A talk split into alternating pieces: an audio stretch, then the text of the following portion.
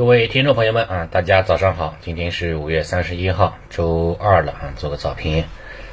嗯，隔夜因为是美国阵亡将士纪念日嘛，所以美股那边昨天晚间是休市的啊。欧洲股市那边整体是小幅上涨吧，斯托克五零也是涨幅达到百分之零点八六，延续了这种反弹的格局。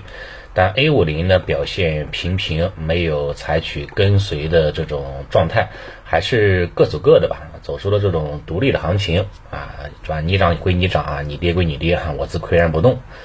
人民币呢，外啊，离岸人民币哈，在昨天也是出现了一定的升值，昨天一天升值幅度也是达到了百分之零点七五了，连续两天出现了较大的一个升值啊。今天的话呢，可以看一下能不能哈呢延续这种升值幅度，还是以一个震荡啊为主了，这是外围的情况。国内消息方面哈呢，主要是有有这几个方向，可能是有比较重大的一个影响啊。第一个影响的话呢，毫无疑问肯定就是上海那边了啊。上海那边的话呢，又传来一些这个好消息，对吧？你像周末传出说是要六月一号要复工复产，然后昨天呢晚些时候呢又又又宣布，对吧？六月一号呢要恢复小区的这个呃自由的这个出入，对吧？包括这个公共交通啦啊机动车的通行啦。对吧？所以说，像上海的朋友哈，对吧？我那边的上海的朋友呢，亲戚呢，都是欢呼雀跃的，对吧？都是说这个终于结啊，终于那个了，对吧？啊，终于可以出来了，对吧？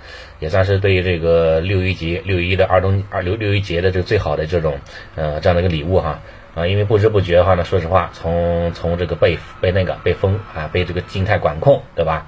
到最终的话呢，这个啊完全啊通行。也是有七八十天了吧，这个时间还是非常非常这个长远的这一块的。我们作为外地人来说的话，说实话呢，影响本来也没啥感觉，对吧？因为毕竟的话也不在这种风口当中，但是处于这种风波浪中的这个在沪人员，那还是非常深有感感触的，对吧？啊，等一一点点都都都有点这种不敢相信的这种这样的一个这样的一个感觉。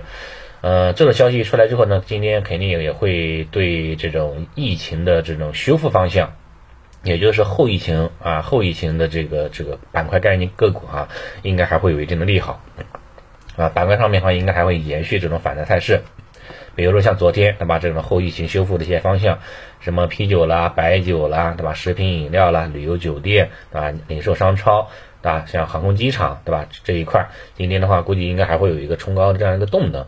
但是目前来看哈，只能是当做一个情绪面的一个困境反转来来来来去来去来去跟踪的，冲高之后的话，大概率可能没有延续性，可能估计还会再次陷入调整当中。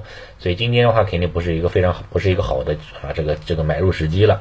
今天对吧，是是一个卖出时机，对吧？昨天如果说你买入的话呢，今天是一个短线啊这种卖出的这样的一个一个一个一个时机啊时机节点，这是这一块。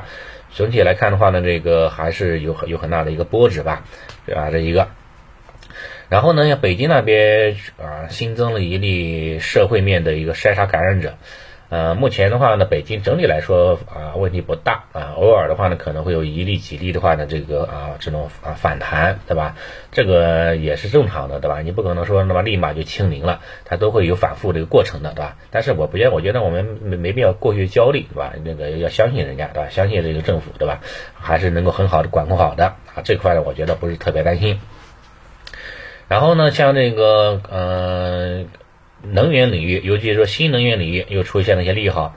啊。两部门的话，也是推进了新能源高高发高质量的一个发展啊，引导这种绿色啊电力。这对什么光伏啦啊风电啦，对吧？这些这些这些为代表的新能源方向来说，也算是一个利好的走势了。只不过因为光伏风电哈前段时间涨得太猛了，所以这两天哈也是一直在陷入震荡调整当中。今天的话，看看能不能引引呃受到这种利好的刺激哈，再来一波啊这样的走势。但即使说再涨一波，涨的空间也不大。啊能不能创新高，我觉得都是够呛的，对吧？那个冲高之后可能会形成了一个短期的一个小的平行顶的一个压力啊。反正有冲高有利好，短期应该就是一个离场的一个机会。那这个这个不用太太多去赘述了。我个人的话呢，还是保持一个相对比较谨慎的。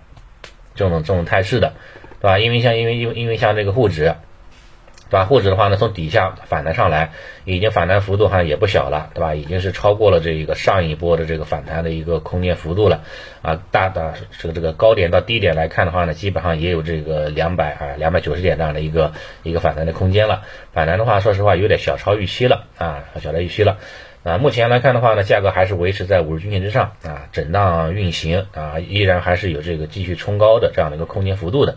但是呢，上方压力位哈也很明显，就是六十均线啊，大概是在三幺八零附近是有非常强的一个阻碍作用啊。探底的话是有支撑的，但是冲高之后也会有抛压啊。考虑到现在哈是已经是进入到反弹的这个小周期哈，小周期反弹的这个地啊，这个五浪反弹反弹的这种尾声了。所以说，一旦达到这个冲高的这样的一个动作，比如说像六六十均线三幺八零附近，有可能会出现冲高多头衰减啊顶背离现象。你像 K D 指标，对吧？也都都是在高位上产生了这个钝化，产生了这个这个高位金叉啊。再次冲高的话呢，搞不好的话呢，会有这种这样的一个顶背离的啊这样的一个一个信号出现的，多头衰减信号出现的。所以今天的话呢，如果有冲高的话呢，有有相关的一些这个有盈利的个股哈，短线的个股，我觉得还是啊还是以这个离场。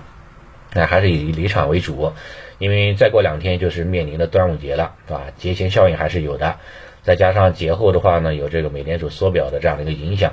另外，像这个中报行情啊，估计话也是要在这个酝酿当中了。我们也知道的吧，整个二季度不是经济形势不是特别乐观，啊，所以说这个中报行情的话，应该还会有很多的雷要出来。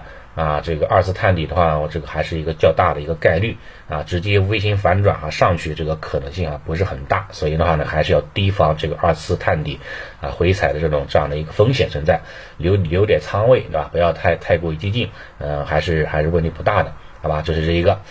然后板块方面来看的话呢，毫无疑问是最昨天最最最最那个的最强势的就是一些国资改革方向，对吧？国企改革方向。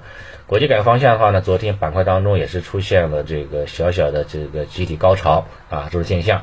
板块当中也有三十多只个股哈是涨停的啊，里面的话呢，像国际改革对吧？然后又叠加了一些热门题材，比如说叠加了汽车啊，叠加了一些这个军工对吧？叠加了一些这个什么什么什么啊，光伏啦，这个农业啦，基建啦，对吧？表现的话呢，还是非常非常啊，非常非常这个这个强势的。